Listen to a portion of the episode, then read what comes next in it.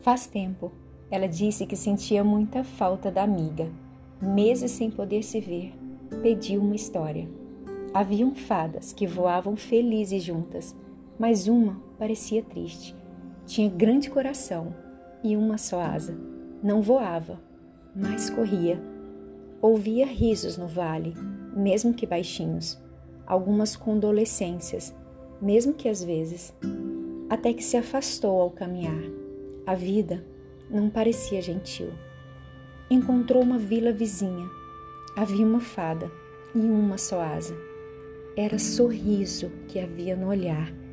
Tantas histórias que não precisaram ser contadas, duas pequenas que se reconheceram ao perceber que não eram só e que mal algum devia haver em ser só do jeito que se é.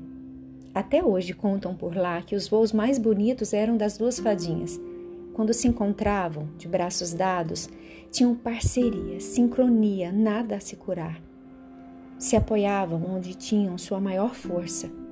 Contam que todas as fadas vinham olhar. Ouvia risos no vale. Não havia condolescências, nem estranhezas.